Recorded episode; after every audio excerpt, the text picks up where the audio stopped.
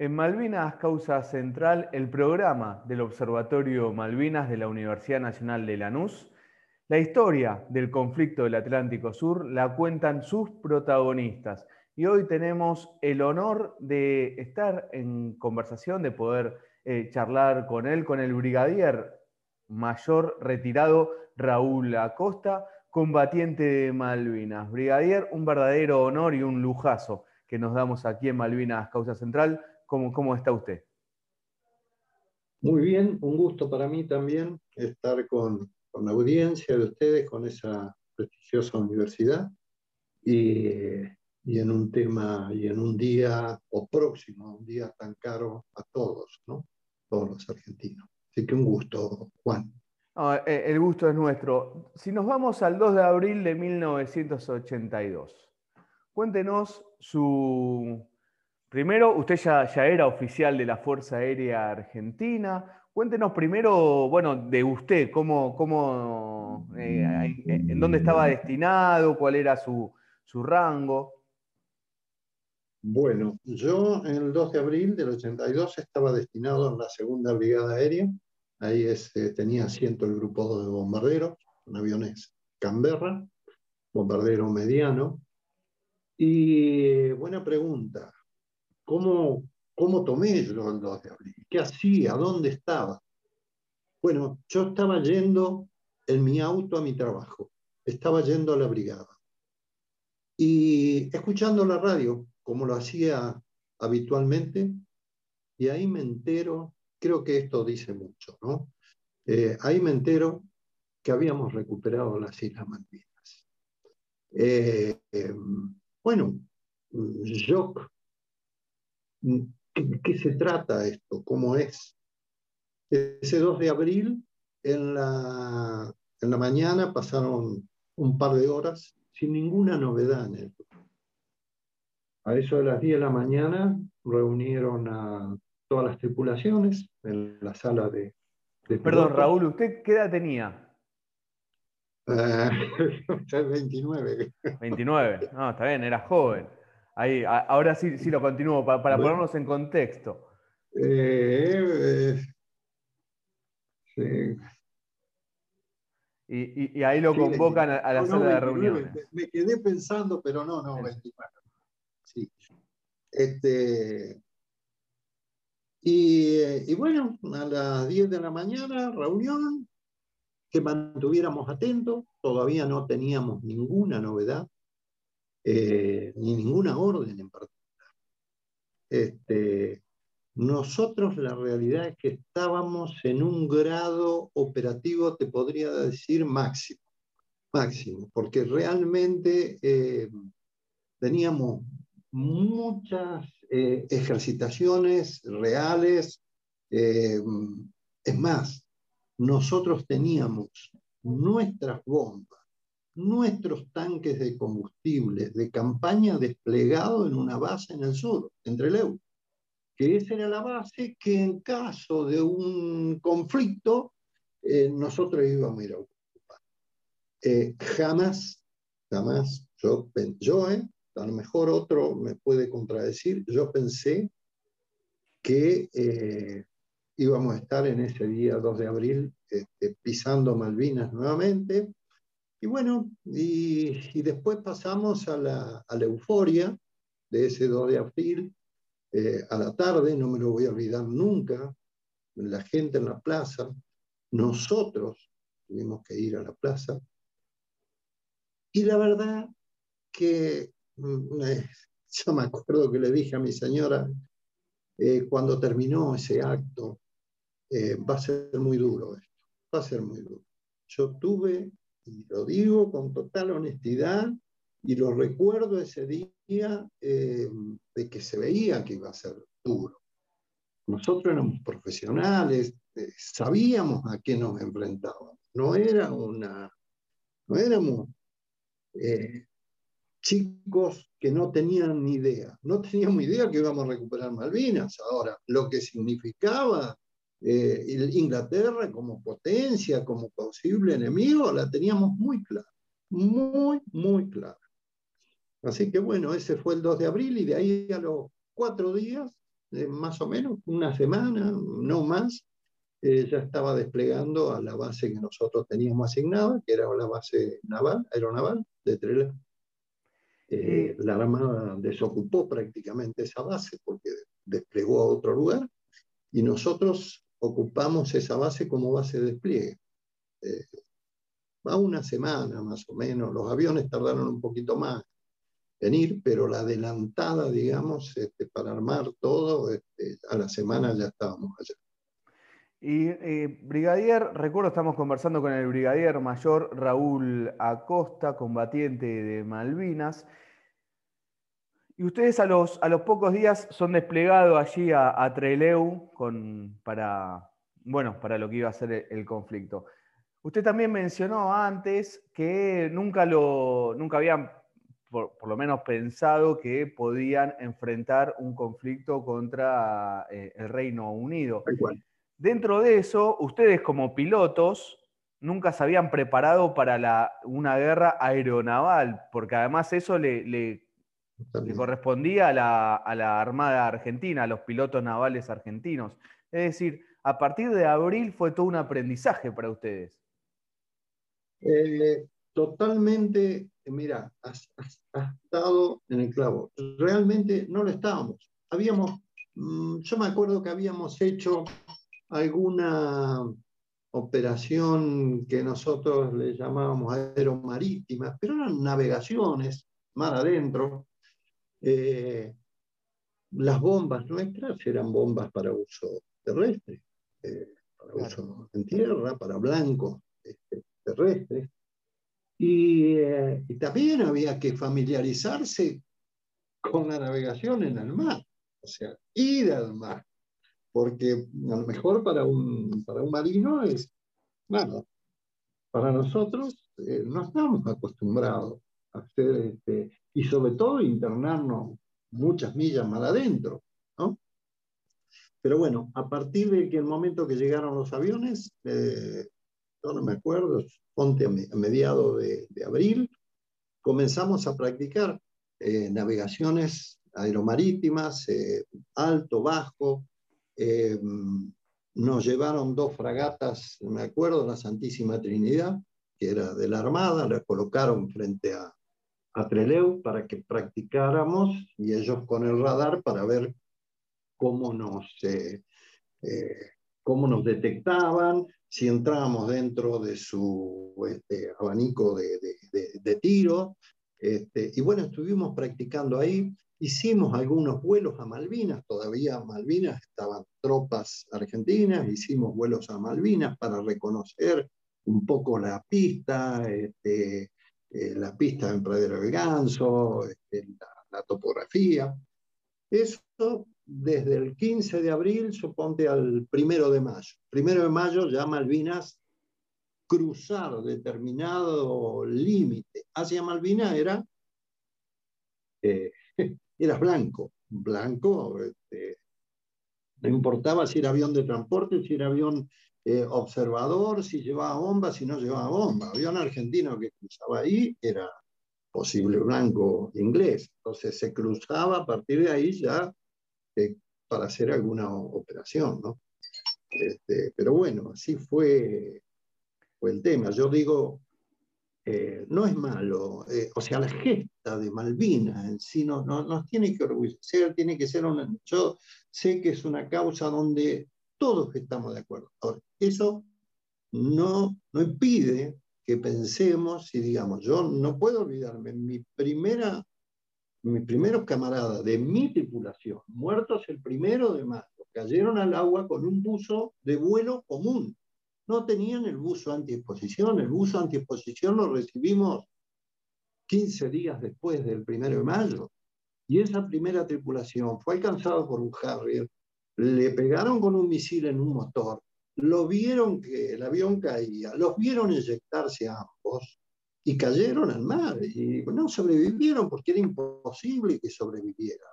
Ni siquiera, digamos, la posibilidad de que en las horas próximas nos fueran a rescatar. No había posibilidad. Tenían buzo en disposición. Y bueno, eso es así, es realidad. Y ahí dentro, dentro de eso, recuerdo, estamos hablando con Raúl Acosta, piloto de la Fuerza Aérea Argentina durante el conflicto del Atlántico Sur, navegador en, el avión Canberra. Y ahí hay, hay varias, varias, cosas como para resaltar, eh, Raúl, que, me parecen importantísimas. Primero, usted mencionó en un momento, perdón, que tuteo, en un momento hablo de usted, es, mi mezcla. Me, siento muy eh, cómodo que me tuteo. Eh, en un momento mencionabas que a partir de, bueno, del 2 de abril esto, ustedes se habían preparado para otro tipo de guerra, a partir del 2 de abril se empiezan a preparar para la guerra aeronaval.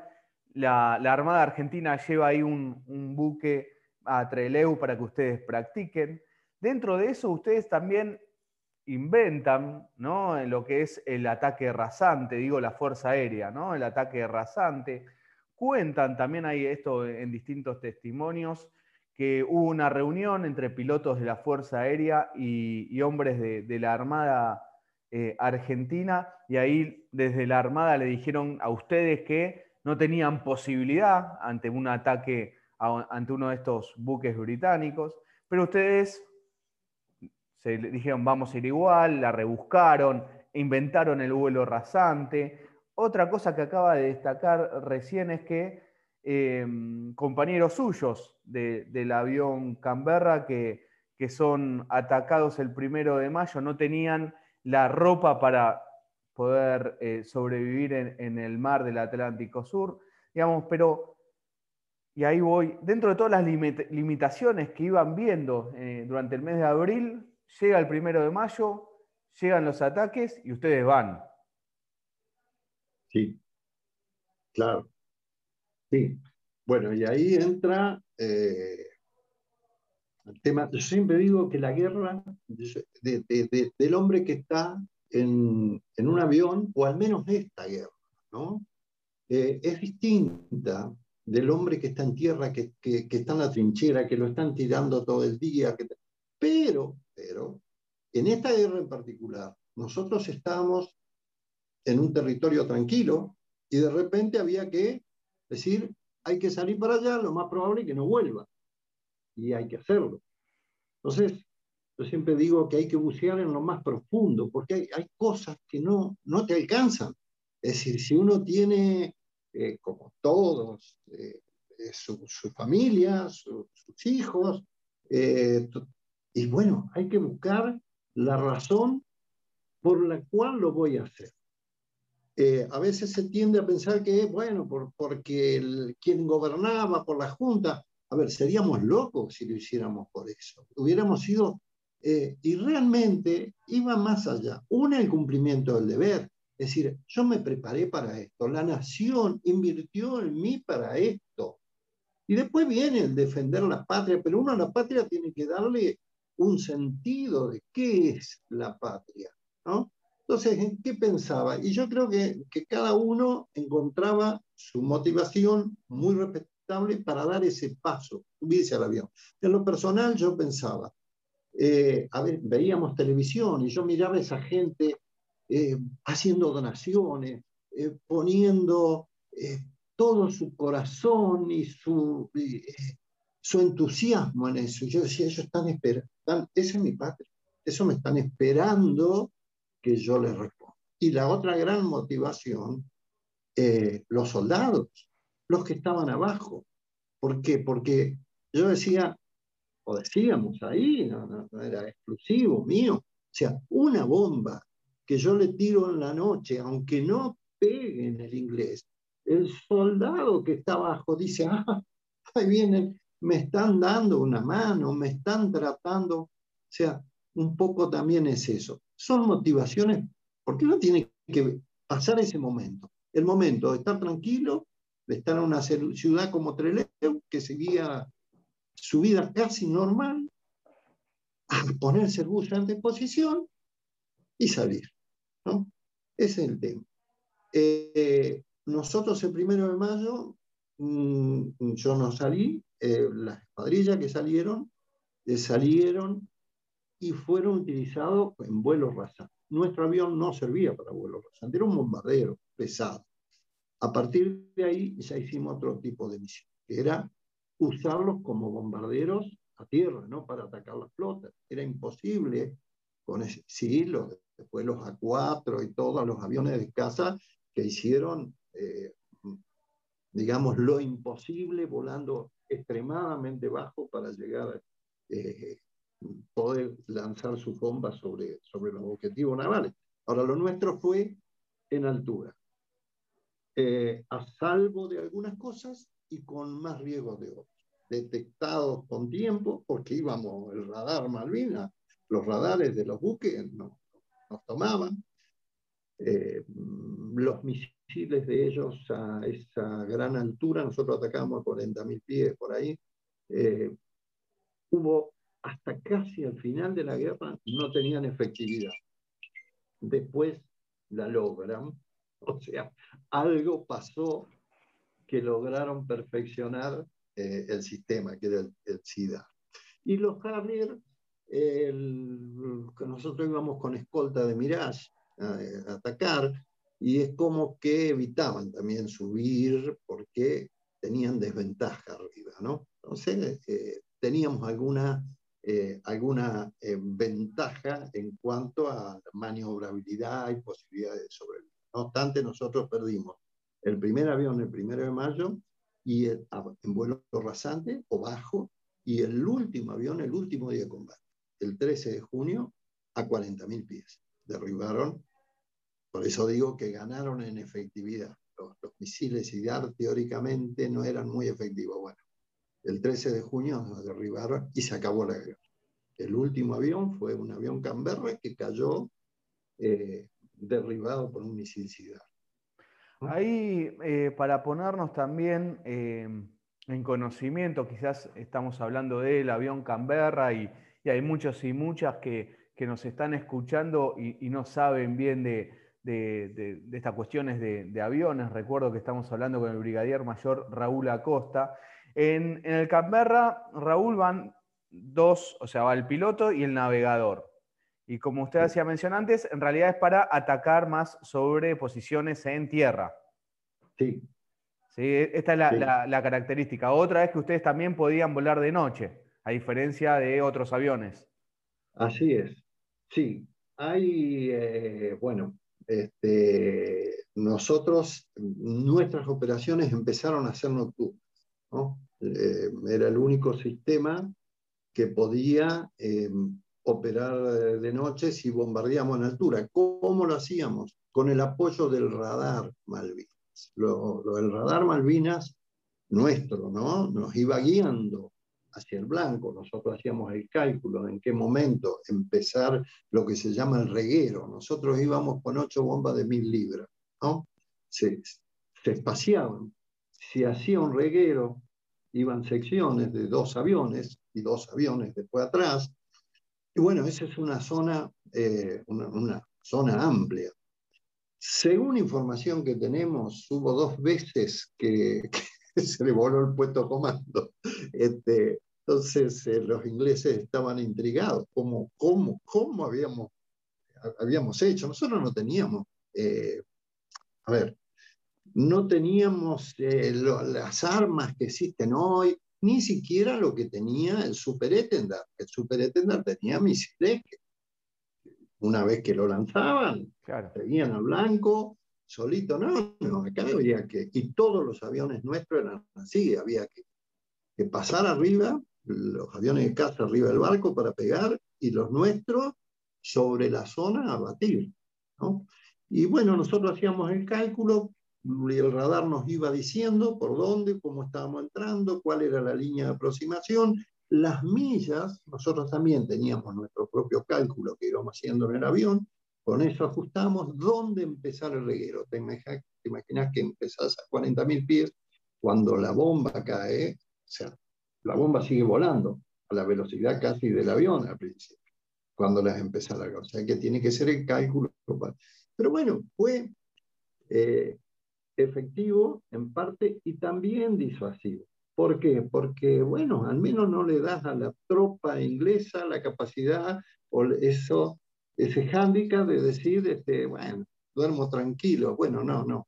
Este, vas a... Y uno dice, y eso, y bueno, también había que poner todo lo que ya estábamos en el baile. no había. Yo, si me disculpaste, voy a, a, decir algo que nos dijo nuestro comandante, ¿no? Y lo voy a repetir después del primero. Crespo, el brigadier general Crespo. Sí, sí, sí. en ese momento yo te puedo asegurar que cuando Crespo llegó y nos reunió a todos después del primero de mayo, estábamos todos con el impacto, porque una cosa es decir, sí, y después lo otro es cuando el tipo que cayó era el, eh, el que vivía en el edificio donde vivía uno, que uno le conocía a la esposa, que conocía a los hijos. cayó Crespo, nos reunió a todos ahí, fue por base por base. Y más o menos nos dijo lo siguiente, ha sido duro y va a ser más duro. Han llorado y van a llorar más. Muchos de los que están hoy sentados acá mañana no van a estar. Dijo una serie de cosas, preguntas. Señor Brigadier, las tropas tienen para pasar el invierno. No, señor. Señor Brigadier, en caso de eyección, el, rescate, no hay posibilidad de rescate. Se tiene que eyectar sobre la isla o de tal posición para acá. Estamos con barcos de la década del 50. No tenemos, no me pidan, no me pidan causas políticas. No las tengo. Me ha tocado bailar con esta. Vamos a bailar. Y bueno, señores, tenemos una gran cosa a favor. Tenemos voluntad de lucha. Y dos alternativas. ¿Nos entregamos como borregos o combatimos? Yo sé que ustedes quieren combatir. ¿Qué nos estaba diciendo? Acá pasamos el punto de no retorno. Ya no hay vuelta atrás. Ya habían hundido el Belgrano. Ya habían ocurrido cosas donde no había vuelta atrás. ¿Y qué había que hacer? Ser fanático, ser... No, bueno, el cumplimiento del deber, te repito, decir, ¿qué espera la nación? ¿Qué espera la patria de mí? Y espera esto. Y bueno, eh, fue muy claro, muy claro. Yo después con los años, eh, yo lo hablé con él después ya, eh, él se reía y me decía, este, tan duro fui, y le digo, no, no sabe usted, en ese momento eh, salimos de esa reunión y todos estábamos, eh, no con miedo, pero sino este, emocionados, este, y, y, fue muy claro, Crespo lo tenía muy claro, yo con los años fui comprendiendo más su, su, lugar. ¿no? Este, y bueno, este, fue así, fue así. Y estamos conversando con el brigadier mayor retirado Raúl Acosta, combatiente de Malvinas, navegador del avión Canberra. Y Raúl, ahí tenemos varias situaciones, ¿no? Voy a, voy a pasar en, en, limpio cosas para hacer hincapié, en realidad, como para asentar la, la idea. Ustedes no estaban preparados para una guerra aeronaval durante unos días, 20 días, vamos a poner, durante el mes de abril se prepararon para esa guerra. Ah, no tenían la ropa por si eran eyectados, van igual. Desde la Armada le dicen, ¿eh? después sí, desde la Armada le dicen no tienen chance, ustedes van igual. Em, el brigadier Crespo les dijo todo eso que nos acaba de contar y ustedes van igual. Y, tiene eh, esas motivaciones, esto que, usted en un momento decía que, van por una de las grandes eh, motivaciones eran los soldados que estaban en Malvinas, a todos los pilotos que he entrevistado lo han resaltado, ¿no? Eso la verdad que, es hasta emociona cuando eh, dicen ustedes eso. Bueno, estaban los soldados allá, era acá estamos, vamos a ayudarlos permanentemente, esa, solidaridad para, para, los soldados argentinos el primero de mayo empiezan los combates. ¿Cómo, cómo fue ese día para vos? ¿Cómo, ¿Cómo, te mm. enteraste que empezaron los combates el primero de mayo? ¿Y qué pasó? ¿Qué pasó en Raúl Acosta ese primero de mayo? El primero de mayo, yo hacía tres días había sido replegado a Paraná. ¿sí? Me habían replegado en un avión de transporte a Paraná. ¿Para qué? Porque había que armar otra base en otro lugar por las dudas por si había alguna reacción de otro lado. ¿sí? Eh, bueno, la, base era concretamente en Tucumán. No llegué a Paraná, lo íbamos a hacer a eso, pero surgió que teníamos un avión fuera de servicio en Río Cuarto, que había entrado en servicio, después una inspección. Había que ir a hacer un vuelo de prueba, entonces dicen, bueno, el primero de mayo van a hacer un vuelo de prueba a Río Cuarto. Lo llevan en un avión guaraní, ahí hacen el vuelo de prueba y lo traen para acá. Ese primero de mayo, el jefe de brigada, un brigadier, había invitado cuatro o cinco matrimonios a su casa. Nos había invitado con, las esposas. Nosotros eh, fuimos, cuando nos levantamos, a la mañana bien temprano para partir a Río Cuarto, nos enteramos que estaban bombardeando este, del Ganso, que estaban este, bombardeando Puerto Argentino, del Vulcan que había tirado. Bueno, ya era, fuimos a Río Cuarto, hicimos el vuelo de prueba, el, el avión quedó en servicio, volvimos y ya ahí empezamos a escuchar año 82. No es como ahora las comunicaciones. Había que escuchar aparte para tener más o menos información hasta una radio que venía de Uruguay, para tener alguna una información que estaba pasando. Eh, bueno, ya hablaban de ataques aéreos, todo lo demás. El brigadier dice, bueno, igual nos juntamos en mi casa, estábamos cenando, a eso de las 10 de la noche, terminamos de cenar, él recibe una llamada, se quedó muy, solo vi que había cambiado su, su semblante. Nos separamos un poquito a tomar un café y nos dice, hemos perdido el Bravo 110. Me acuerdo como si fuera hoy hemos perdido, le digo, señor, ¿nos derribaron el avión? Sí, señor. ¿Quiénes iban? Fulano y Sultano. Eran un teniente, un teniente jovencito de Ibáñez y el navegador, un primer teniente Gonzalo. Dice, de Ibáñez y Gonzalo. Uh, le digo, pero tranquilo, dice, hay un buque, que aparentemente un buque polaco en la zona que lo va a buscar. Bueno, al rato lo vuelven a llamar y dice, los tripulantes están a salvo a bordo de un buque polaco. Ah, señor, le digo, tenemos que celebrar con algo, están los dos vivos, qué va. No era cierta la información, pero no porque mintieran, ¿eh? no, no, no, no, no, no, estaban mintiendo, era una información que le llegó a él, conversada, bueno, eh, me dice, bueno, vamos a tomar algo, pero usted dice muy poquitito porque están pidiendo el estado del Bravo, el Bravo era un avión, el Bravo 111 hay que llevarlo. Dice, así que dentro de un rato quizá lo tengan que llevar. Bueno, pasaron 10 minutos, me dice, dígale a su señora, vaya tranquilo, vaya a su casa y vuélvase, que van a despegar, ya están llamando al piloto.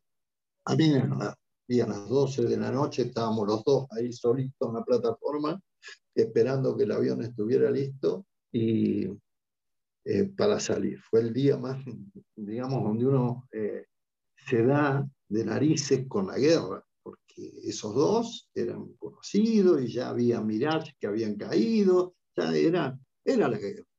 Bueno, despegamos la madrugada, salimos para Treleo. Cuando llegamos a Treleo, esa imagen no me la voy a olvidar más. Un Canberra con un plano volado el, el desflecada la puntera, había festado un misilazo y volvió así. Y bajamos del avión y vemos ese avión parado ahí, con toda la puntera de ala abierta como con una abrelata. O sea, todo son eh, pasos que te van llevando a la realidad, que es, es la guerra.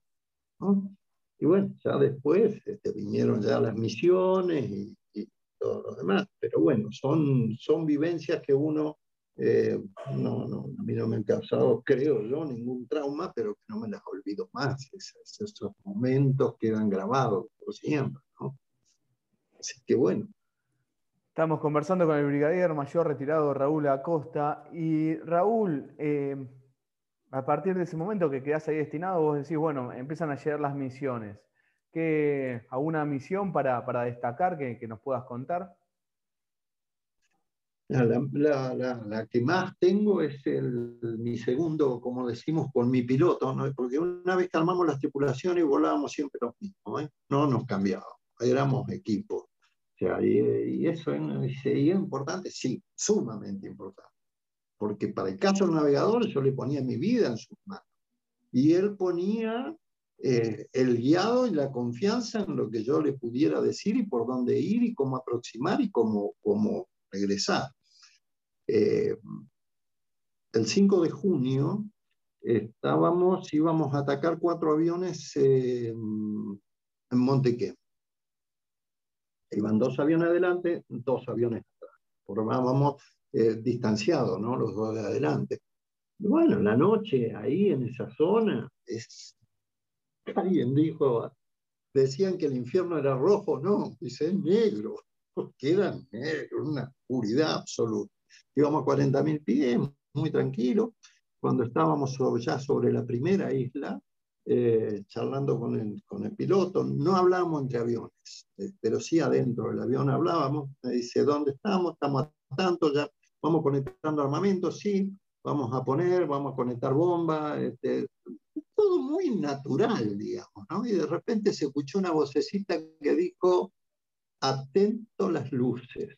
Ajá, pero muy, muy así, ¿eh? Che, guarda, guarda, son misiles, son misiles, son misiles, guarda, guarda. Y ahí, mira, fue una cosa para mi navegador, que, bueno, el piloto tampoco veía porque era oscuro, pero yo veía el antímetro que se caía, un ruido medio ensordecedor, eh, la pérdida del avión entró en pérdida, entró en una especie de tirabuzón, eh, no una especie de tirabuzón, y veníamos a 40.000 y salimos a 20.000 con un motor medio. Nunca supimos si fue una esquirla, si fue la falta de aire que al virar y equivar el misil eh, entró en pérdida el compresor. La cuestión que cuando ya lanzamos las bombas sobre la primera isla, porque no podíamos mantener el avión a, 40.000 pies, eh, digamos, volando con, con, toda esa carga de bombas, eh, bueno, empezamos el regreso y al, al, cuando estábamos ya, me dice, dame rumbo, vamos, vamos volviendo. Eh, sin, un motor, ¿no? Con un motor menos para. Ya estaba el motor, incluso hicimos la emergencia para reencender y, el, y, el, el, motor estaba trabado, cero vueltas. Cuando el motor no gira es que hay una falla mecánica. Si uno le da encendido, da combustible, eh, no, no se puede hacer eso. Explota eso. No, no, no, el avión no, no giraba, el motor no giraba. Eh, dame rumbo, 12 y 4. Eh, y ponía 180, más o menos así.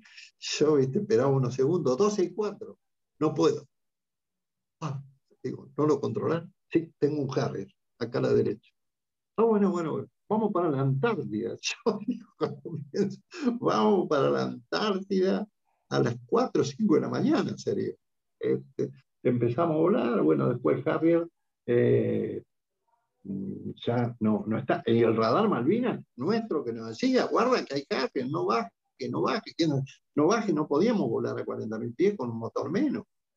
Bueno, por supuesto perdimos al resto de la escuadrilla. Volvimos y cuando estábamos aterrizando, este avión tenía una, un, se le había puesto en la guerra un radar que no había sido muy probado. El avión de por sí era muy inestable, con un solo motor, hacía una cupla muy grande. Con el radar encima se comportó distinto. Cuando estábamos aterrizando se descontroló y terminamos en el medio del campo con el tren de nariz el tren principal roto, eh, digamos, este, desparramado ahí en la soledad del campo en Río Gallegos. Este, y después de tantos años, yo hace muy poco me llegó a mis manos una publicación de un piloto inglés que fue el que estaba con el Harrier esa noche, ¿no? Y él dice que lo, lo iban guiando, su, su radar, y que cuando llegó no nos encontró, o sea, no estaba, no nos pudo, no nos pudo... Este, no pudo ver, localizar. No nos pudo, claro, de ponernos en la mira de él en su, en su radar. Pero ahora este año, en 2020, me, llegó esa, esa publicación que el inglés cuenta de ese 5 de junio su misión con el JAPE. ¿Y ustedes para, salir, ustedes para salir de ahí hicieron rumbo a Antártida? Primero rumbo a Antártida. a ver, para el continente. Tener el a la derecha, claro. ir para el sur es lo que Después ya cuando no lo veo más me dice, no, ya no lo veo, ya no lo tengo.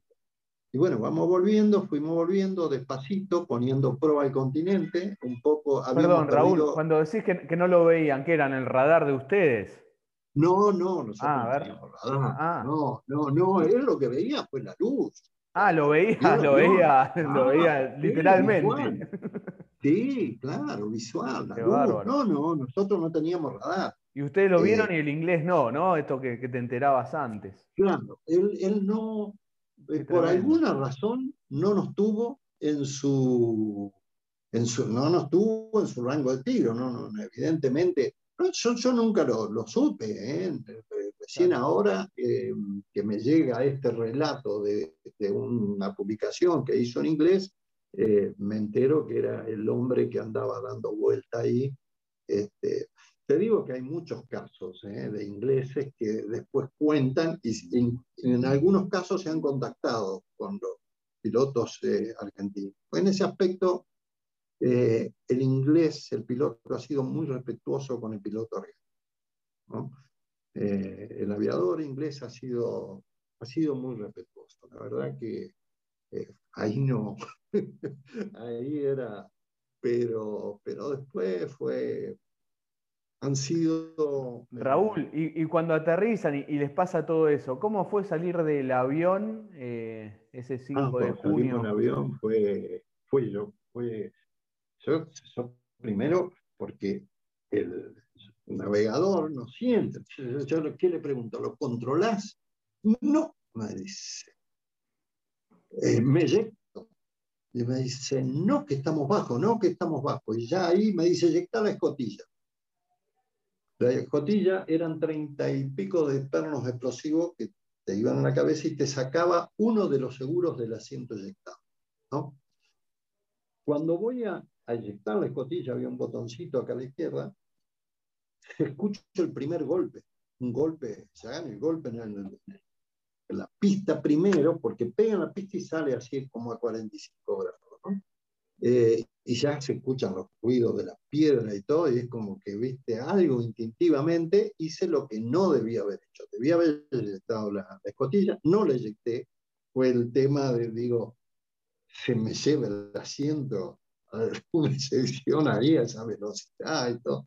Bueno, no, de repente se detuvo el avión, cuando yo me voy adelante, él ya estaba desatado, yo había arrancado el casco, todo, y, bueno, ahí los dos con la cabecita adelante, mirando, todo oscuro, porque se había apagado el motor operativo, ya se había cortado energía, todo. Y me dice, abrí. Yo tenía la linterna, prendo la linterna y me dice, qué grande. Siempre íbamos con linterna, tenés linterna. Y dice así, bajamos la puerta, ahí pegó nomás en el piso.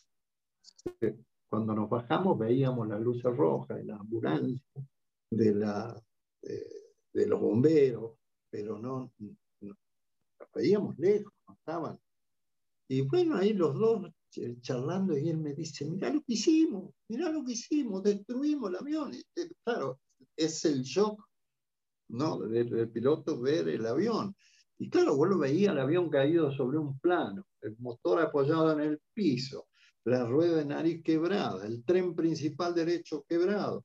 Y se lo hicimos pedazo al avión, algo, nunca me había pasado esto. Bueno, le digo, pero estamos vivos. Y dice, a ver, ¿dónde tengo el misil? Dice, dame la linterna, nos han pegado. Y me enfocaba él el, el motor. Eh, bueno, no, no, iba a ver nada. Y en eso, bueno, ya yo me subí al avión, también no hay que hacerlo, subí al avión a buscar mis cosas, preocupado por, por recuperar mis cosas, ¿no? Y cuando estoy bajando, ya llegan los bomberos, entonces el bombero suboficial que va me dice, ¿puede caminar? ¿Puede caminar, señor? Sí, le digo, ¿puedo caminar? Me dice, 5 de junio, dice, 5 de junio, señor, acuérdese, ustedes cumplen año el 5 de junio. Yo estaba en la cabecera y los vi claro, el tipo vio que el avión aproximaba y de repente lo perdió. O sea, se fue al campo y se cortaron las luces, se cortaron motores y todo. Estaba él súper choqueado. Y no, y de ahí nos fuimos a, a, Sanidad primero, donde nos chequearon por las dudas, por el shock, eh, que nos, querían, este, nos querían inyectar ahí. Le digo, no, si estoy bien. Bueno. Y cuando volvimos, digo, la única vez que eh, tomé una cerveza a las 5, eran las 5 y pico de la mañana porque nos estaban esperando, no sé de dónde habían conseguido unos chorizos y en una parrillita eléctrica los que estaban ahí habían hecho unos choripanes. es, un poco esto, mantener las tradiciones, ¿no? claro. eran las 5 de la mañana, o sea que... Este, pero bueno, nada, y ahí después, eh, bueno, el informe, el, no el descreimiento, pues, pero no, pero el SIDAR no llega a, 5 a 40.000 pies, serían SIDAR, serían... Eh, venían así, le decía el piloto, venían de frente, dos misiles. Lo nuestro fue el, el 5 de junio. El 7 de junio derribaron un Learjet a 40.000 pies. Y el 13 de junio derribaron un Canberra a 40.000 por eso yo te decía al principio que ellos recibieron algo que no tenían hasta ese momento, hasta antes. Porque antes habían usado el SIDAR y no. Pero ya te digo, lo nuestro fue el 5, el 7 el LEA y el 13 el, cuando, Cuando te referís a que recibieron algo, ¿qué es? Por, ¿Será, habrá sido por parte de Estados Unidos, algún tipo de, armamento? No se sabe, pero... Sí, sí. o sea, los los aviones que tenían, las bombas que tenían los, los sea Harrier, se las dio a Estados Unidos. Calibraron mejor. Estados Unidos iba a ser, aunque políticamente no pudieron hacerlo abiertamente, eh, era su madre patria. Y históricamente han jugado así. Pensar que Estados Unidos iba a jugar distinto. A ver, no, no, no. Eh, yo creo que hasta último momento trataron de evitar el conflicto porque los ponía en una situación eh, que fue la que tuvieron. Este, que, apoyar, aunque sea solapadamente, a, Inglaterra. Cabe duda. Y, yo siempre digo que a pesar de que estuvimos al borde, porque ellos tuvieron complicado, según alguna información que hay, ¿no? Eh, o sea, tampoco es que les sobraba muchos días de combate, pero de una manera u otra no iban a permitirlo, no lo iban a permitir. podría haber pasado ahí, que siguieran unos meses más, que recibieran, pero, eh, a ver, era una patada en el tablero internacional. Claro. Este, entonces, eh, pero bueno, es la realidad y hoy estamos, y siempre digo, eh, las Malvinas son nuestras, eh, tenemos, no nos tiene que caber duda en eso, pero tenemos que preocuparnos para desarrollarnos como nación, la paradoja. A mí me tocó combatir la guerra contra los ingleses en un avión inglés de la década del 50. Entonces yo eh, siempre decía, de soberanía es tecnología. Bueno, eso, uno tiene que apostar a eso. Afortunadamente, eh, hay en ese aspecto, yo creo, mucho a través de empresas donde se está tratando de eh, bueno, tenemos los radares prácticamente que equipan hoy al, país, son radares hechos en Argentina, ¿no?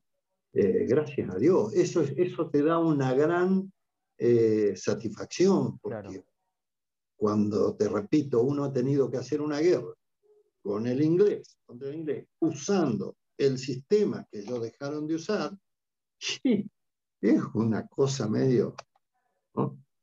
Eh, este Raúl, antes de meternos en este tema que, es importante, ¿no? esto que, decía usted, soberanía es tecnología, recuerdo estamos hablando con el brigadier mayor Raúl Acosta, participó en el conflicto del Atlántico Sur como navegador del avión Canberra. Después del 5 de junio, ¿volvió a tener alguna otra misión usted? No.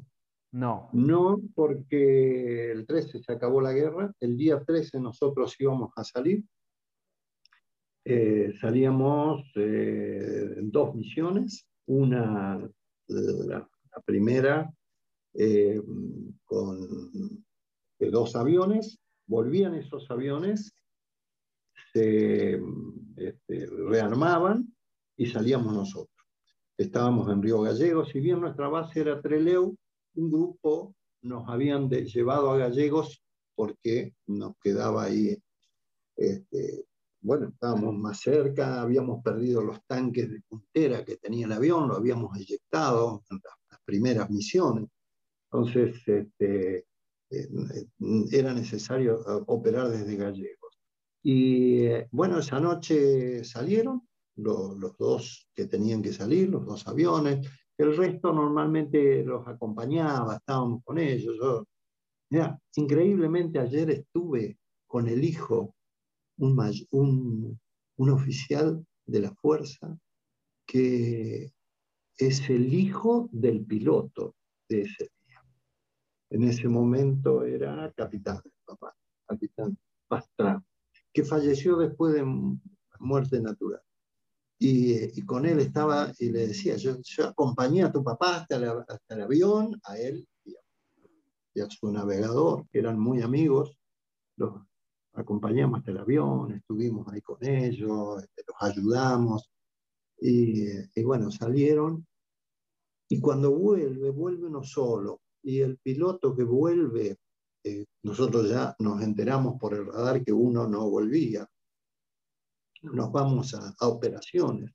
En esa noche bien cerrada, llega el vehículo con la tripulación. Y me acuerdo la expresión del piloto a nuestro jefe cuadrilla le dice, señor, se acabó. A 140 millas de Puerto Argentino es un flasheo continuo. Están tirando hasta con colilla de cigarrillo. ¿eh? Me acuerdo la expresión, están tirando. Se van a rendir. Dice, no pueden. 140 millas de Puerto Argentino, ese es un flasheo continuo que se ve.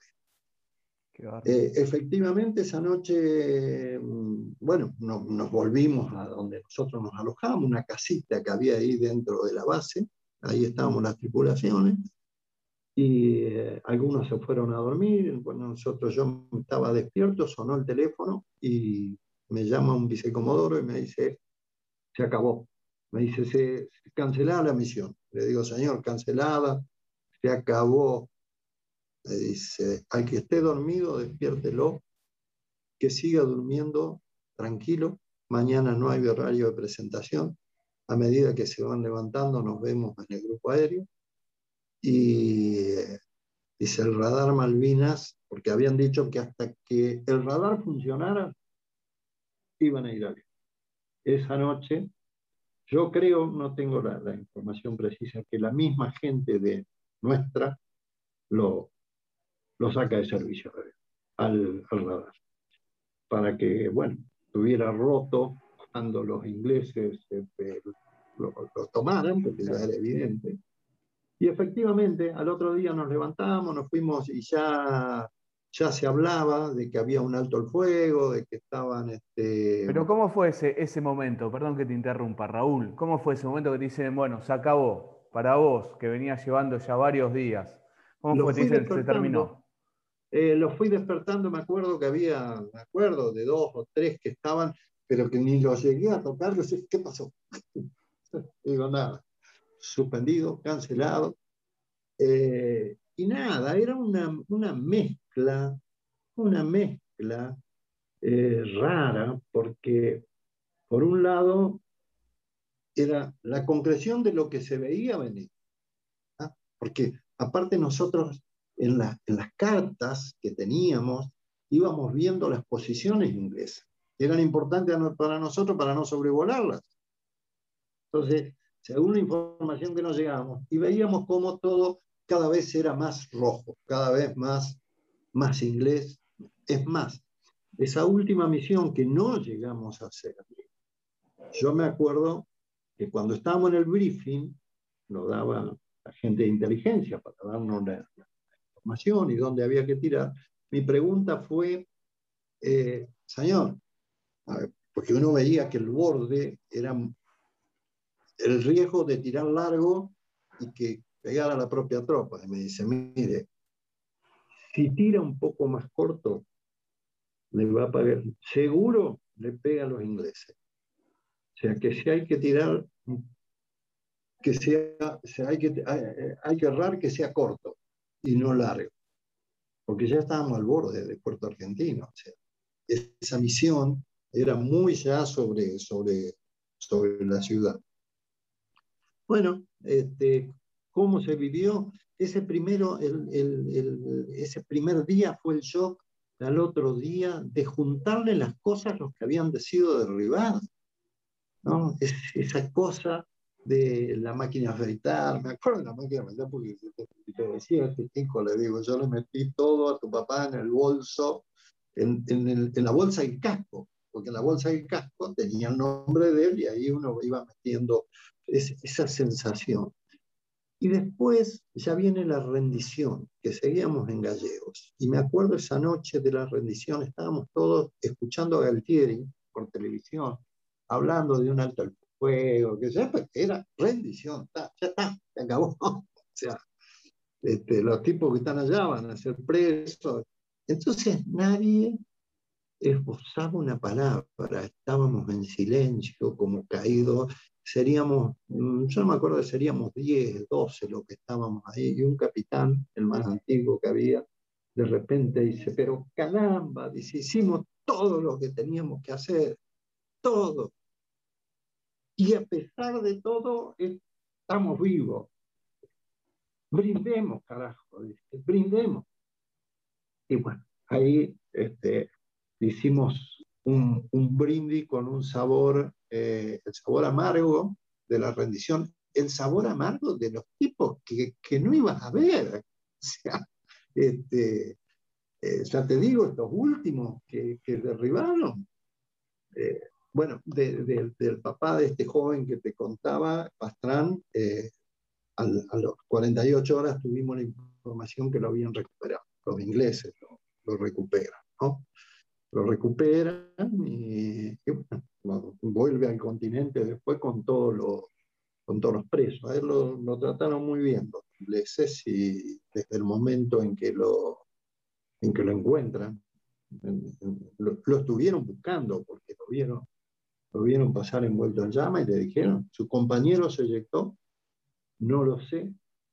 Bueno, dice, lo vamos a seguir buscando 24 horas más, quédese tranquilo. Mi comandante va a informar al suyo para que le avise a su familia que usted está vivo. Todas cosas que uno dice, la, la ¿no?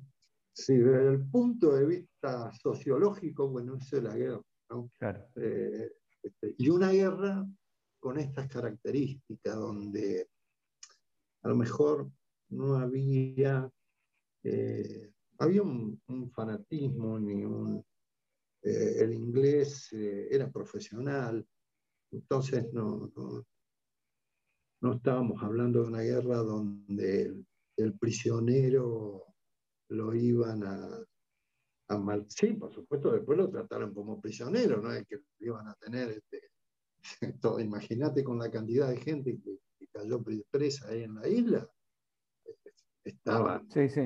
en forma muy precaria, ¿no? Muy precaria. Bueno, de ahí al maltrato es otra cuestión. Raúl, y para, para cerrar el, capítulo Conflicto del Atlántico Sur, recuerdo estamos hablando con el brigadier mayor Raúl Acosta, navegador del avión Canberra durante el conflicto. Termina todo esto, ustedes hacen ese brindis, como mencionaba antes, y volvés a tu base en, Paraná, me imagino. Sí. ¿Y cómo fue el regreso? Porque ahora ustedes además en la espalda tenían nada más y nada menos que una guerra. ¿Cómo fue ese volver ahora a ser eh, militares, militares en época de paz? bueno, es como, eh, a ver, primero fue el, volver, el encontrarse con, con la, viuda, con el caso, qué sé yo, por ejemplo, yo tenía un, amigo de mi, eh, de mi época civil, que, éramos muy compinche, que volaba a Pucará, no era compañero mío, era tres o cuatro años más moderno, pero éramos muy amigos y bueno, tenés que ir a ver a su mamá, a su papá. Eh, esas cosas de, eh, a, lo matan, con, lo, derriban con Bucará. Este, pasar eso, y yo creo que Malvinas, en mi caso, uno siempre en esto tiene que ser respetuoso de lo que implica para cada uno. Yo eh, cómo lo va madurando después, ¿no? Porque en el momento, la juventud, eh, eh, como que uno no toma conciencia de lo que fue realmente, más allá de la vivencia eh, personal. Yo siempre decía que Malvinas debía ser el día a día, o sea, en cada cosa. es muy fácil eh, quejarse, decir, bueno, pero no tenemos esto, no tenemos lo otro. Siempre me acuerdo de lo que decía Crespo, y yo se lo repetía mucho. Yo fui varios años eh, profesor en la escuela de guerra, y yo decía, eh, bueno, a ver, cada uno tiene que centrarse en lo que tiene que hacer y en lo que la patria, la nación, invierte y espera de usted. ¿no? Eso se va haciendo cada vez eh, más sólido. De decir, bueno, tenemos que pelearla día a día. Y, y, con esto, con los medios que hay, con lo que... Entonces, siempre decía, Malvinas está, tiene que estar presente todos los días, pero no para ir con el cuchillo entre los dientes, ni cero, no, para pelearla. Mira, el año pasado me hablaba con unos chiquitos que me pidieron de, de chiquitos, de, una escuela primaria. Y yo le decía, mire, eh, a ver, eh, heroico en ese momento es lo que están haciendo los médicos, heroico es lo que están haciendo, todo es. Y si, si uno tiene la vivencia de Malvinas para la entrega en lo poco, en lo poco, pero hacerlo con un compromiso eh, nacional, social, bueno, yo siempre eh, tuve el tema ese de Malvinas. Una vez llevé un, un, general español a la sala de Malvinas de la Escuela de Aviación. Y realmente cuando vas a esa sala, ah, yo que he ido muchas veces, se me estruja, eh, ¿no? Porque realmente hay todo un, una cosa eh, simbólica eh, por los que lo presentan y todo lo demás. Entonces el español me dice, qué bárbaro, queda asombrado. Y le digo, no te equivoques, esto no es para sacar un tipo que vaya, esto es para el cumplimiento del deber. O sea, están la, la, foto, no la foto, la pintura de cada uno de los caídos con su avión, en la escuela de aviación y en la escuela de suboficial. Entonces uno dice, ¿y qué le quieres decir? Que, no, a ver, eso es compromiso, es cumplimiento del deber, pero no necesariamente en la guerra, la guerra es el extremo, es el, es el eh, digamos, cuando se agotó todo. Pero la guerra diaria es contra uno mismo, es decir, yo tengo que hacer, tengo que cumplir, se espera esto de mí. Yo creo que a mí en lo personal es la enseñanza, eh, además de, la valora, de valorar las cuestiones personales, sean cosas que a lo mejor antes uno se hacía 10.000 problemas, y como decir, eh, cambia su escala, digamos, de, valores, pero en, lo profesional, en, el desempeño como ciudadano, con todo lo demás, yo eh, siempre digo que que es la enseñanza más importante que me dejó Malvin y me lo sigue dejando. Y por lo que vi en los otros, lo que vi en los otros, lo que vi en el soldado, eh, ¿cómo es que se llama? Portoñeri, a quien no conocía John Malvinas. Portoñeri ostenta la condecoración más alta que otorga la nación argentina. Un chico que cuando uno habla, dice, ¡ah, la pucha! ¿No? Cuando tuve una charla con él, me emocionó escucharlo, lo que fue su defensa, en hablar del oficial que él tenía cargo y decir que él le dijo, vos tenés razones para vivir, porque tuviste una hija y no quería irse, y le apunté y le dije, replega a mis, replega a mis compañeros, y se queda ahí en el monte dos hermanas tirando. Entonces uno dice, está bárbaro lo del héroe, pero, pero no es el héroe de bronce, de no, es el, el ejemplo que me sirve para el día a día, para hacer lo que tengo que hacer. A veces eh, esto a lo mejor em, no, eh, cuando uno hace la lectura de Malvinas, no, no, no, tendemos a ir solamente a los tiros y a las cosas. No, no, hay mucho más. hay mucho más. A ver, es la causa donde yo creo que los argentinos si íbamos a cuestionar seguramente la razón, la oportunidad, el, manejo eh, eh, político, eh, geopolítica, la conducción, todo lo que quiera. Pero Malvinas en sí, no, no. Digamos, nadie es una causa de unión. Yo siempre digo que es una causa de, de unión, incluso en las críticas. Yo creo que incluso una crítica que no es una crítica de la gesta de Malvinas, sino yo creo que vamos a coincidir en, en, cómo se toma la, en las improvisaciones y todo lo demás. Bueno, pero eso es otra cosa. Y por eso yo creo que fue juzgado y, y nos queda para los argentinos lo que significó Malvinas no eran eh, anónimos, eran ciudadanos argentinos los que estaban ahí. Los oficiales, los suboficiales, los soldados, los civiles, todos eran eh, por igual. ¿eh?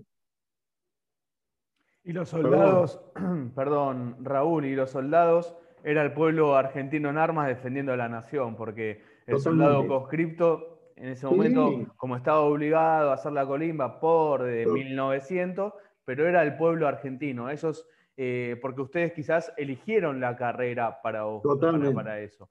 Pero los soldados estaban cumpliendo el deber en representación del pueblo argentino. Como ustedes también, no estoy diciendo que no. A lo que voy es, bueno, pero los soldados eh, no eran de, carrera, era el pueblo argentino allí. Totalmente. Totalmente, por eso te ponía el ejemplo de, Poltronieri, a quien traté una, no sé si lo debes haber escuchado. ¿no? Sí, sí, sí, lo entrevistamos también, sí. ¿Eh? Lo entrevistaron, bueno, ¿no? Eh, Poltronieri. A ver, hay enormidad de Poltronieri. Claro. ¿no? Eh, este chico, porque bueno, este, surgió que queda, cuando lo escuchás, entonces decís, ah, me, me, enorgullezco de, de, de Poltronieri me enorgullezco. Y como bien decís, imagínate si para nosotros fue un, golpe, ¿no? Ir navegar hacia, hacia el mar. Y claro, para el soldado también, más. No era profesional.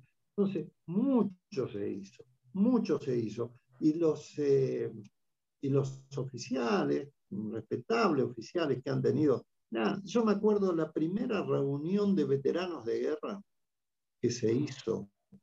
Eh, una reunión que se quería, pues, todavía el tema Malvinas, primero la, Junta fue de, tratar de... La primera reunión, yo no conocía a nadie, fui y había soldados del Batallón de Infantería Marina 5, del BIN 5. Y venían todos por supuesto ya de baja, ¿no? Y saludaban a un señor que estaba de civil también y lo saludaban y él los llamaba por el nombre. Yo digo, ¿quién es este? Robacio. Ese era el comandante del BIN 5. me llamó la atención es que, que, aparte un trato de, de, conocimiento. Cuando termina el, almuerzo, había un general, mi coronel en ese momento, que había ido a la guerra con, eh, con un ano contra natura, porque lo habían, lo habían operado. Quevedo. Eh, Quevedo. ¿Cómo? Quevedo. Quevedo. Se para, se para eh, Robacio y dice, perdón, yo quiero decirle algo, acá están mis ex soldados. Muchos de ustedes le deben la vida al coronel Quevedo que se quedó atendiendo las piezas de artillería, tirando sobre la propia tropa para que nosotros pudiéramos replegar. Ah, ¿Viste? ¿Qué tiene que ver? Eso no tiene nada que ver ni con la Junta, ni con Galtieri, ni con nada. Eso es, eso es argentinidad, ese es el argentino. ¿no? La verdad. Y se quedó con sus soldaditos. Y el otro con el BIN 5 que tuviera, ah, son soldados, el otro en Monte los Hermanos. El tipo que cuando está en San Carlos está en la retaguardia y desembarcan en la retaguardia y nos agarran defendiéndonos con la retaguardia y el teniente primero eh, con sus soldados ahí dando lo que tenían que dar. Entonces, como argentinos, que tuvimos falta seguramente, ni qué hablar de la, de la, de la, de la decisión política, ni qué hablar incluso de la planificación y todo lo demás. Pero tenemos motivos para sentirnos orgullosos de nuestra gente, eh, todos. Y los civiles que quisieron ir, y los pilotos civiles que volaron. Pilotos de aerolínea, pilotos de DPF, que, bueno, estaban desplegados. de hecho, los hemos cruzado, formaron parte del escuadrón Fénix este, con, los Learjet. Entonces, hay muchas cosas interesantes para, para rescatar y para la actualidad. Te repito, para los jóvenes que, están dentro de las Fuerzas Armadas, no para ver el, el héroe, decir, no. A ver, si estos tipos hicieron esto, los que fueron y no volvieron. ¿Cómo no voy a hacer en lo poco? ¿Cómo yo no voy a tener el compromiso y la obligación de cumplir. Así que bueno, este, hay muchas enseñanzas de Malvinas. Y entre esas enseñanzas, recuerdo que estamos conversando con el brigadier mayor retirado Raúl Acosta. Entre esas enseñanzas, en un momento mencionaste soberanía es tecnología y para, y además para ir también finalizando, porque te estamos abusando de tu tiempo amablemente, eh, dijiste soberanía es tecnología. ¿cuáles son las enseñanzas que dio la guerra de Malvinas? Porque em, vos mencionaste, bueno, nosotros no pensábamos Malvinas, ¿no? nunca me había, pensado en Malvinas, pero ahora, ¿no? Uno dice, pero Malvinas está una tremenda base de, la OTAN con distintos eh, armamentos, el territorio argentino usurpado, nos están robando los recursos naturales, proyección antártica. Em, bueno, ¿qué, enseñanza dio, dio Malvinas? Bueno, yo creo que cuando uno piensa, no hay que pensar en la guerra, que vamos a ir a combatir. Ahora, lo que no podemos hacer es descuidar nuestro, ni nuestro territorio ni nuestras riquezas eh, naturales.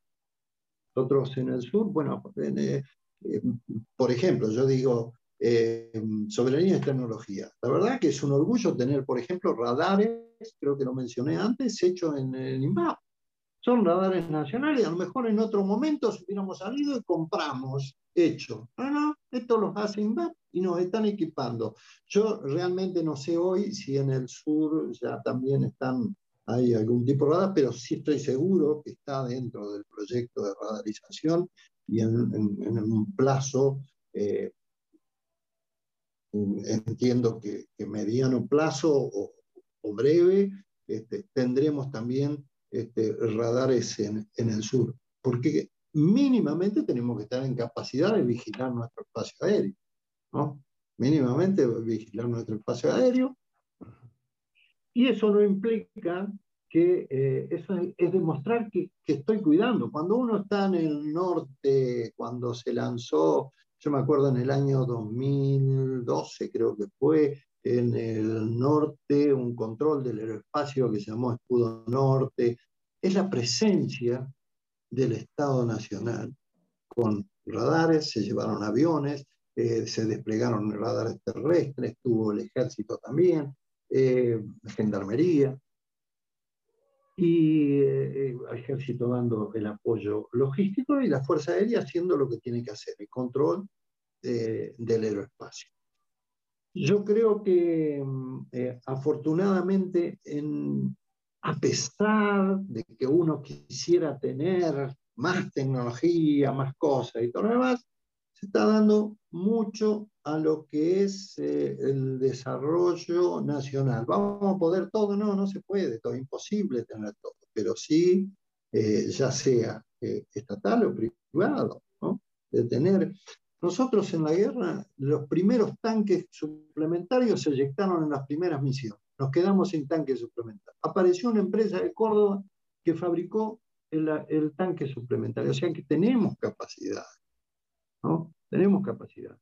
Bueno, hoy eh, yo no conozco otra fuerza, pero por ejemplo, eh, la fábrica ha, comenzado y posiblemente eh, estamos con diseño desarrollo y fabricación de un avión de entrenamiento, sí, de entrenamiento, pero bueno, está muy bueno que la fábrica de aviones vuelva a retomar este, su, razón fundamental, fabricar aviones y, y, diseñarlos.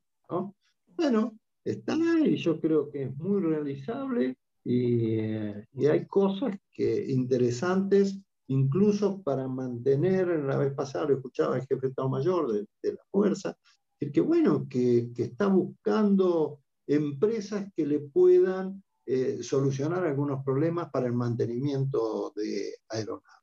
Bueno, en buena hora, si hay una empresa que eh, primero va a desarrollar, y, eso tiene una, una importancia tremenda, o sea, tener que desarrollar tecnología propia para, para poder, eh, aunque sea mantener un avión que no fue fabricado acá.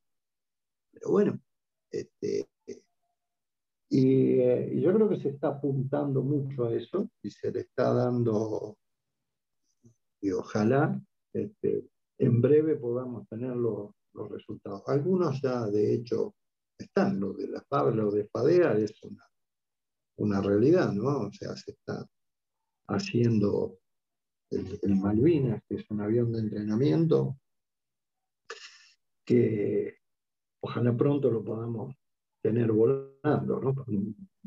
Supongo que faltará para tener una serie, pero mínimamente volando. Y el eh, Pampa con, con todos los atrasos, frenos, privatización en el medio, a pesar de todo eso, está ahí. Está ahí siempre. Está, eh, eh, fabricación. y, yo creo que hay, hay, mucha, hay mucha capacidad en este, hay mucha, mucha capacidad en este país. Eh, cuando uno ve eh, por ejemplo, y dice, ah, ¿qué tal? Este, yo llevé una vez un general brasilero, La verdad, yo sacaba pecho, me sentía de ver, porque lo veía brasilero, aparte estaban haciendo uno de los, uno de los satélites. y yo pensaba para mí adentro, esto es lo que algún día, eh, hace muchos años, yo, yo dije, eh, tenemos que tener. Imposible tener todo. Imposible. A lo mejor regionalmente también, ¿no? O sea, tenés un complemento. Y bueno, lo que siempre hay que tener es la, esperanza de que las cosas van a ir mejor. Y no es ser alegremente optimista, es eh, ser la esperanza de que este, las cosas van a ir mejor. Y, y, es, es, importante también escucharlo a usted, brigadier, aprender, digamos, desde Malvinas Causa Central, desde el Observatorio Malvinas, que conduce César Trejo, eh, se trabaja mucho también la cuestión de la defensa. Las Fuerzas Armadas están para persuadir, no es que uno equipa a las Fuerzas Armadas para ir a una guerra. Ese es un gran error, están para persuadir. Si nosotros tenemos Fuerzas Armadas acorde a lo que necesita Argentina, no le haríamos tan fácil la ocupación al Reino Unido en el Atlántico Sur. ¿En qué sentido? En lo que es pesca, en lo que es vuelos en el Atlántico Sur. Un espacio geopolítico fundamental, no solo por el cruce oceánico, digamos, veamos lo, que ha pasado estos días en el canal de Suez, ¿no? Digamos, el, paso oceánico natural Pacífico-Atlántico es por aquí, es por, por estas latitudes. Bueno, tenemos que tener fuerzas armadas capaces de proteger, de saber todo lo que vuela, lo que navega, lo que camina en el Atlántico Sur, Patagonia. Y siempre con una mirada regional, como también lo mencionó Raúl eh, en un momento, es fundamental. Creemos, eh, Gran Bretaña, el Reino Unido, nos, nos, sigue haciendo la guerra por otros medios. El año pasado el ministro de Defensa, Agustín Rossi, contó cómo frenó, el Reino Unido frenó la compra de aviones que iba a hacer Argentina, o que estaba en conversación, en realidad estaba en conversación, pero se metió ahí el Reino Unido para que eh, no compremos aviones. Pero nosotros tenemos un ministerio de defensa, no un ministerio de guerra. Y justamente lo que queremos hacer es proteger, cuidar. Y a nuestras Fuerzas Armadas le tenemos que dar como Estado, nosotros como pueblo, nosotros como universidad, las herramientas para que ellos estén capacitados para hacer a lo que decidieron hacer, la carrera militar, para defender, y lo cual estamos muy orgullosos. Bueno, nosotros como Estado, como nación, le tenemos que dar las herramientas, los aviones, los radares, la capacidad, las horas de vuelo. Todo eso tiene que ser una política de Estado. Tenemos que entender que Argentina tiene un conflicto es con el Reino Unido.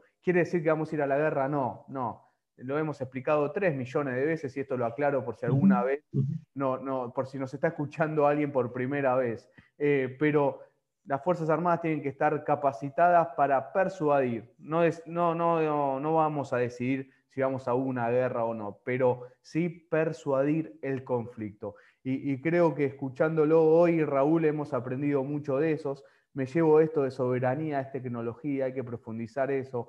Eh, estamos orgullosos de nuestros satélites que están allí eh, en el espacio exterior llevando la bandera argentina, los radares que tan necesarios son para la República Argentina, pero no hay defensa sin, tecnología y no hay soberanía eh, sin tecnología. Soberanía es tecnología, lo, lo, contaba Raúl Acosta, y eso también lo aprendimos o lo aprendieron ustedes especialmente en el conflicto del Atlántico Sur. Raúl, algo que para cerrar, para finalizar, algo que quieras mencionar. No, nada, para complementar lo que decías, eh, muchas veces se, se, pensó que el tema de la defensa es un tema militar. ¿no? Vos dijiste por ahí. No, no, lo militar es una partecita, es el instrumento de la fuerza que tiene que acompañar la política nacional dentro de la cual se encuadra la política de defensa. Y ahí se, entrelazan la, la, política internacional, todo. El instrumento militar es un instrumento que se desarrolla, como bien dijiste, para disuadir, para estar, estar atento, es como el seguro, digo yo. ¿Cuándo lo vas a usar? Ojalá que nunca, ojalá que nunca, lo tengo, y es al servicio de la política nacional, dentro de lo cual se encuentra la política de defensa. Esto es muy claro. Y te cierro con esto. Una de las cuestiones de, Malvinas es, independientemente de una dictadura y todo lo, todo lo, lo que uno pueda, era todos los poderes centralizados en un lugar. ¿No? Eh, el mismo que tenía que comandar la, fuerza militar era el mismo que ejercía el poder ejecutivo, el mismo que supervisaba las relaciones internacionales, el mismo que trazaba eh, los objetivos geopolíticos. Es una locura. ¿Cuánto tardó este, Gran Bretaña en decidir que iba a la guerra. Yo creo que 48 horas, 72 horas se reunió su gabinete de crisis y dijo, vamos, allá van. Nosotros estábamos, si viene, si no viene, porque estábamos atentos a una cosa, atentos a la otra. Entonces, en la política nacional es distinto. Cada uno se va a ocupar de lo que se tiene que ocupar. Hay una política, hay un objetivo que se perseguirá y que no necesariamente va a terminar con, el empleo del instrumento militar. Ahora, el instrumento militar está al servicio y, como bien dijiste, disuasivo es fundamental. Sí, en el sur, que no es que voy a cruzar por acá, voy, vengo como se me da la gana. Mínimamente, no vaya porque me están controlando, me van, eh, hasta para poder denunciarlo internacionalmente, digamos, ¿no? Hay una serie de cosas. No todo es eh, estilo, pero es fundamental el tema de valorar, de, de lo que es un sistema democrático donde funcionan los poderes, donde funciona la política, la política nacional y el instrumento militar ahí jugando. No es que juega eh, una cosa eh, ni distinta ni subalterna, no, y asesora y está. Eh, en Malvinas no ocurrió eso. Y la verdad que no nos fue bien. Eh, brigadier, a pesar de, ese no nos fue bien, el pueblo argentino, y usted lo sabe muy bien, está orgulloso por, cómo nos han representado, lo alto que han llevado la bandera argentina, los soldados conscriptos, ustedes de la Fuerza Aérea, eh, todos los que han participado en el conflicto del Atlántico Sur. Nosotros como pueblo estamos orgullosos de cómo han defendido a la patria en 1982. Son un ejemplo para, para todos y todas. La verdad que eh, muchas veces ustedes nos han enseñado que ante la adversidad el enemigo es más grande, eh, los soldados que a pesar de, un montón de, inconvenientes, bueno, cuando es el momento de dar la pelea, en el sentido que sea de la vida, hay que darlo, no, no hay que no hay que, dejar de dar pelea. Y ustedes para, nosotros, para el pueblo argentino, son un gran ejemplo por todo lo que han hecho. La Fuerza Aérea Argentina, que era una guerra que no le tocaba porque era una guerra aeronaval, que era una guerra que no estaban preparados porque se preparaban para la guerra en continente. En 20 días dijeron vamos igual, se prepararon, fueron igual y son un gran orgullo para todo el pueblo argentino. Así que agradecerle por lo que han hecho en 1982 de todo corazón. Son un gran honor para nosotros y por este rato que nos han dado aquí para Malvinas Causa Central, para el Observatorio Malvinas de la UNLA. Así que, eh, Raúl, muchísimas gracias por todo, de verdad. Juan, el agradecido soy yo por permitirme eh, compartir esto. y bueno, en todas estas cosas hay mucho uno es la visión de que estoy seguro que la mayoría tenemos, y hay una, una, óptica eh, personal también. Así que te agradezco muchísimo haberme dado este espacio en esta audiencia que tenés y con una universidad que es muy importante también. El trabajo en las universidades y la interrelación para esto que yo decía, soberanía es tecnología. Yo fui rector del Instituto Universitario Aeronáutico y, esos convenios con universidades para desarrollar cosas que no necesariamente son eh, armamento. Así que un gusto estar en, un lugar como es la Universidad de la y, seguiremos en contacto seguramente.